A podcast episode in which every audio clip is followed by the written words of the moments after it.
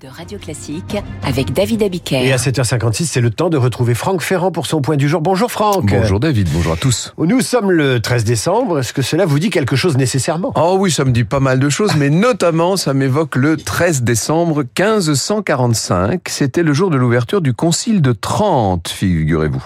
C'était un pape Farnèse qui l'ouvrait, Paul III.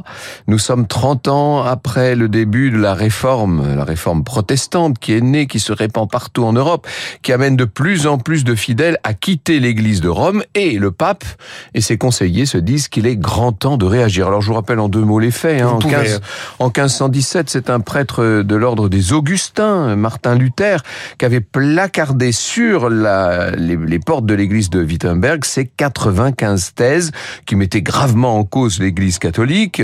À cette époque, il s'agissait pas encore pour Luther de rompre avec Rome, seulement de proposer une réforme. La réforme a été refusée et finalement, euh, le mouvement protestant est parti et rien n'a pu l'arrêter. Alors c'est pour cette raison que Rome décide de convoquer ce concile de Trente. Oui, il faut euh, il faut arrêter le feu du point de vue de du point de vue de l'Église catholique euh, et en réaction à cette réforme, donc Paul III lance la contre-réforme. Aujourd'hui, on dit la réforme catholique.